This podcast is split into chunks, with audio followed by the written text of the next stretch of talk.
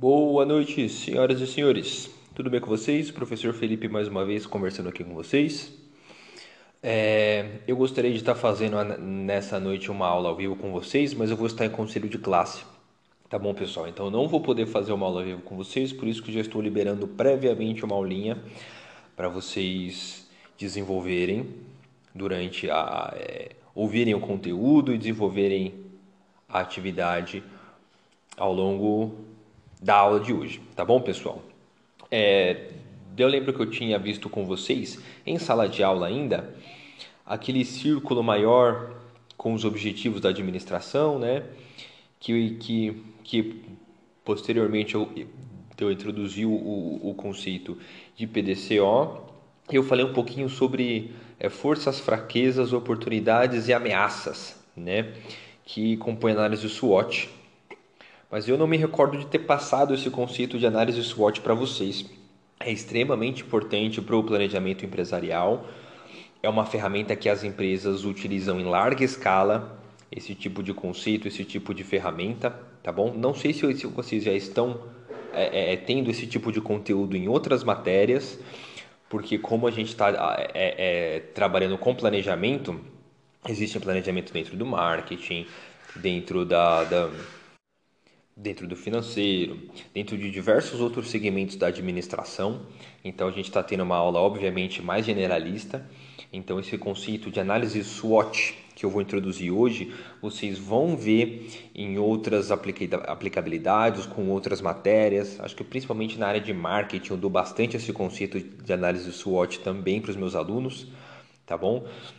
Mas então, na aula de hoje, eu vou introduzir essa, é, é, esse conceito de análise SWOT, que com certeza é, é, vocês conseguem traçar um paralelo disso com as, com as forças de Porter.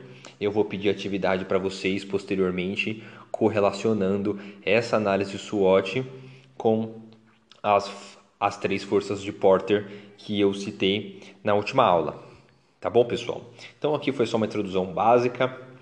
Uh, uh, lembrando mais uma vez que na próxima semana é, eu vou fazer uma aula online com vocês ao vivo para tirar todas as dúvidas para vocês finalizarem a atividade de, de vocês, tá bom? Então, ao longo dessa aula, já vou anotando quais são os quais são os principais conceitos, quais são as principais ferramentas.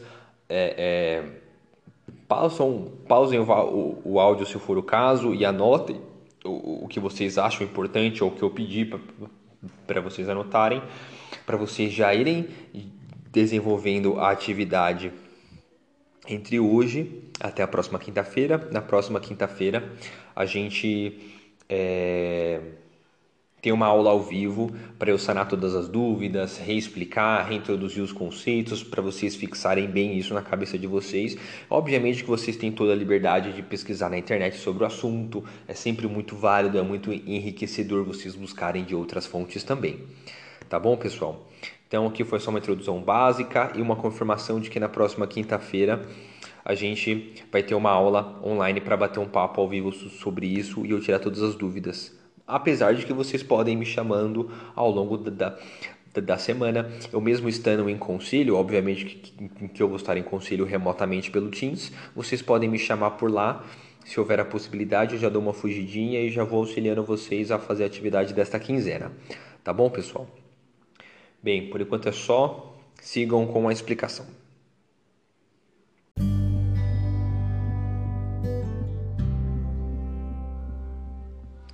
Bem, pessoal, vamos à nossa explicação da aula de hoje, da, da análise SWOT ou FOFA, certo? É, da análise SWOT, vem do inglês Strong, Strength, Weakness, Opportunities and Threats, né? Em português, traduzindo forças, oportunidades, fraquezas e ameaças, FOFA, né? Não está na mesma ordem, mas acho que vocês compreenderam qual que é a mensagem. Uh, então a gente vai fazer uma análise ambiental com essa ferramenta para vocês compreenderem é, é, é, é, como que as empresas fazem esse tipo de análise, né? Ela é bem simples, bem fácil, rápida, intuitiva, tá bom, pessoal? Existem outras análises bem mais complexas, mas é, é, essa análise SWOT é muito boa, muito positiva, justamente porque ela é mais rápida, mais intuitiva, foca nos principais pontos, ela é mais dinâmica, né? É, é por isso que ela é tão utilizada hoje em dia no mercado, é uma das principais ferramentas de análise de mercado, tá bom, pessoal? Então, como é que funciona é, essa análise SWOT? Ela divide é, em fatores internos e fatores externos. É, quais são os fatores que podem influenciar positivamente ou negativamente a empresa, tá? Então, são os fatores positivos e negativos. É, eu vou deixar um exemplo de, dessa análise SWOT que eu vou fazer daqui junto com vocês. Eu vou fazer uma junto com vocês como exemplo. Vocês escolham, façam duplas, no máximo trios, para desenvolver essa atividade, tá bom, pessoal? Aí eu vou deixar um exemplo para vocês é, na aba de arquivos e vocês podem usar ele como base para desenvolver o de vocês, tá bom? Então vamos lá. É... Quando a gente desenvolve essa ferramenta, a gente faz um quadro. Ele basicamente divide ele em quatro: forças do lado de fraquezas, oportunidades do lado de ameaças, tá bom? Forças e fraquezas são os fatores internos, são os fatores, desculpem, de dentro da empresa que podem ser positivos do lado de forças e negativos do lado de fraquezas. Já os fatores externos são as oportunidades. Então, os fatores externos positivos são as coisas boas, as oportunidades que a, que a empresa ainda tem e que pode aproveitar ainda mais. E os fatores externos negativos são as ameaças. Tá bom, pessoal? Vocês vão ver aí no exemplo como que funciona e vamos começar a listar. Deixa eu pensar numa empresa aqui da gente utilizar como exemplo. Posso falar da fábrica de motocicletas Honda? Eu acho que é uma empresa gigantesca, falando só de motocicletas, ainda mais do seu, da sua da abrangência toda, mas que é, é, é, é que está muitas vezes ligado ao nosso cotidiano, do trânsito e tudo mais. Eu acho que vai ser um exemplo generalista para todo mundo compreender como é que funciona a dinâmica. É obviamente que vão ter peculiaridades que talvez vocês não conheçam, eu vou introduzir para vocês, mas o meu conselho na hora de fazer essa análise é escolher uma empresa que você já tenha trabalhado com ela, já tenha algum conhecimento prévio ou consuma ela, saiba dos defeitos, alguma coisa nesse sentido, tá, pessoal? Não busquem fazer sobre um objeto, uma empresa, um produto muito abstrato que vocês vão ter dificuldade de fazer de só pesquisar. Vocês vão realmente ter que ter um conhecimento sobre o produto para dar aquela opinião sincera sobre as, os pontos positivos e os pontos negativos da empresa, tá bom, pessoal? Então eu vou falar aqui sobre a da montadora de motos Honda. Eu gosto bastante de moto, então tenho bastante a falar sobre. Então vamos lá. Uh, dentre os fatores positivos internos, que são as forças, uh, na minha concepção, acho que as principais forças da Honda, é, se vocês verem os dados estatísticos da Honda no Brasil, ela é o primeiro lugar no mercado interno, né? O segundo lugar, que é a Yamaha, ela fica bem para trás. Mundialmente falando, eu acho que a Yamaha fica até um pouco na frente, se eu não me engano, é da, da última pesquisa que eu tinha feito. Mas quando se trata de Brasil, eu, a, a, dessa questão se inverte e a Honda é bem disparado é, é, na frente da Yamaha, tá bom, pessoal? Digamos que cerca de 70% do mercado interno seja Honda, tá? mercado interno brasileiro, né, nacional. Então, a primeira força da Honda é que ela é primeira lugar no mercado interno. É, é, é o conceito que muito se usa dentro do marketing, que é o top, top of mind, né? Que é a primeira marca que se vem na cabeça quando se fala de motos do brasileiro. Boa parte do brasileiro vai te, vai te responder Honda, né? Porque não é à toa que a, a, a Honda está há muitas décadas aqui no Brasil, as motos mais antigas de entrada são da Honda, né? Então é uma empresa que fez uma penetração de mercado muito cedo aqui no Brasil e deu muito certo, né? É, então a primeira força da Honda é primeiro lugar no mercado interno, né? Uma segunda força, um segundo aspecto interno positivo que a gente pode trazer da Honda é a diversidade de produtos. Ela tem produtos que vai de 100 cilindradas e são relativamente baratos, até motos de alta potência, de altíssima performance, que custam dezenas de milhares de reais, né?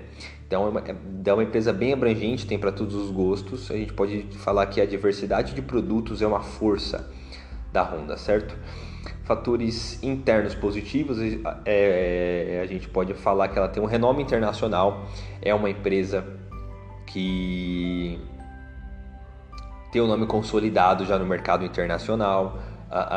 muitas das motos que existem aqui no Brasil são plataformas internacionais, então a mesma. Vou dar um exemplo para vocês. Na, na faixa de médias cilindradas, as 500 da Honda, tem alguns modelos aqui no Brasil e todos esses modelos são plataformas internacionais, são plataformas mundiais. Então, a mesma 500 que vende aqui no Brasil, vende na Tailândia, vende no Japão, vende na Europa.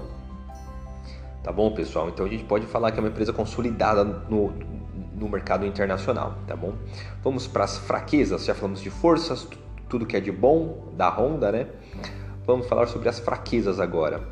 Uh, lembrando que esse exemplo que eu estou fazendo aqui junto com vocês está lá na aba de arquivos, tá bom, pessoal? Vocês podem acompanhar junto comigo lá uh, no arquivo em PDF. Tá? Fatores internos negativos. Então, o que, que é, é, característica da Honda que não é tão legal que ela poderia melhorar, né? É, existem algum, algumas motos com, com, problemas crônicos, então existem é, é, é, dentro desse, desse dentro da, das conversas dos consumidores de motos, todo mundo sabe que a moto Honda tem por característica uma, uma, uma corrente muito barulhenta. Então esse é uma das características da moto Honda.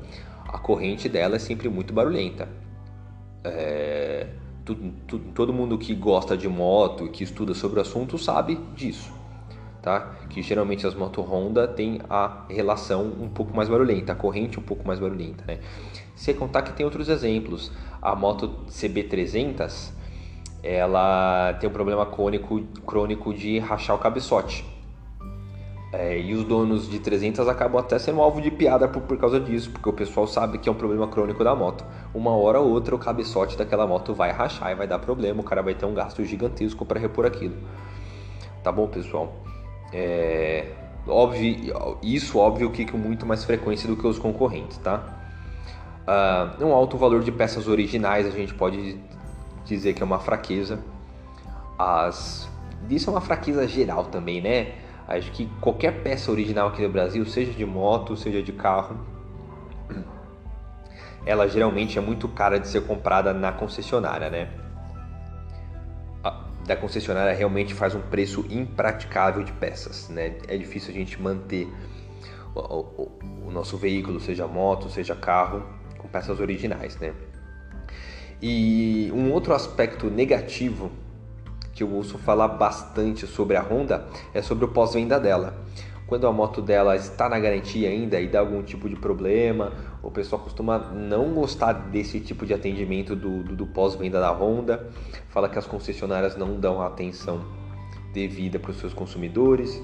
Muita, muitas das vezes é porque as motos são de baixo custo e infelizmente a empresa não vai a, a, a gastar tanto recurso naquele cliente. Deveria, porque a fidelização é muito importante, né? Eu acho que é um, é, é, é um fator negativo interno forte dessa questão do pós-venda e da Honda não dar a, a, devida atenção aos seus usuários em certos aspectos, em certos pontos. Né, pessoal? Concordam comigo? Comentam aí. Vamos propor um diálogo nesse, nesse aspecto também, né? Oportunidades, fatores externos positivos, o que, que a Honda tem fora das suas quatro paredes que possa ser uma coisa legal, que ela possa explorar mais, né?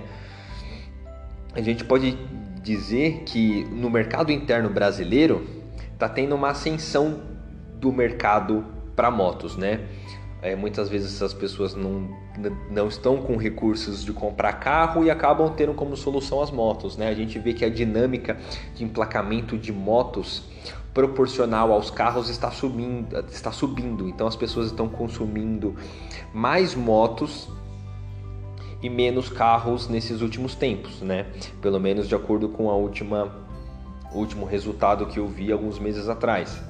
Então essa é, é, uma dinâmica que a gente vem, vem percebendo, né? As motos por serem mais acessíveis estão sendo mais consumidas nesses últimos tempos, ainda mais tempos de crise, né? De baixa atividade econômica. Então acaba sendo uma solução para os mais pobres, né? Uma outra oportunidade, uma, um outro aspecto externo positivo é a baixa cotação do petróleo. Não sei se vocês acompanham o mercado financeiro, mas o petróleo, há cerca de 15, 20 dias, no máximo um mês atrás, ele chegou a ser cotado em preço negativo na Bolsa de Valores dos Estados Unidos. Isso quer dizer que o, que o, que o preço do barril do petróleo foi lá para baixo, tanto é que até a Petrobras aqui do Brasil, que é muito famosa por enfiar a faca nos brasileiros em relação aos combustíveis, baixou os preços dos combustíveis consideravelmente. É óbvio que boa parte disso não chegou na bomba, mas um pouquinho chegou. Quem, quem anda de carro sabe, sabe do que eu estou falando. Pelo menos um pouquinho esse preço baixou do combustível, né? É uma oportunidade, é um aspecto externo positivo para a Honda, certo? É, e como última oportunidade, eu listei aqui exportação para América Latina, né? Da América Latina em geral, é, é uma região que tem por hábito, tem por hábito não, né? Tem por característica um, uma, um, um, um poder de compra não tão alto e um e uma taxa de consumo não tão alta, né?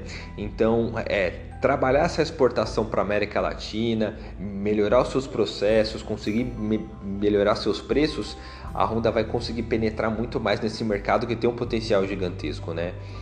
É...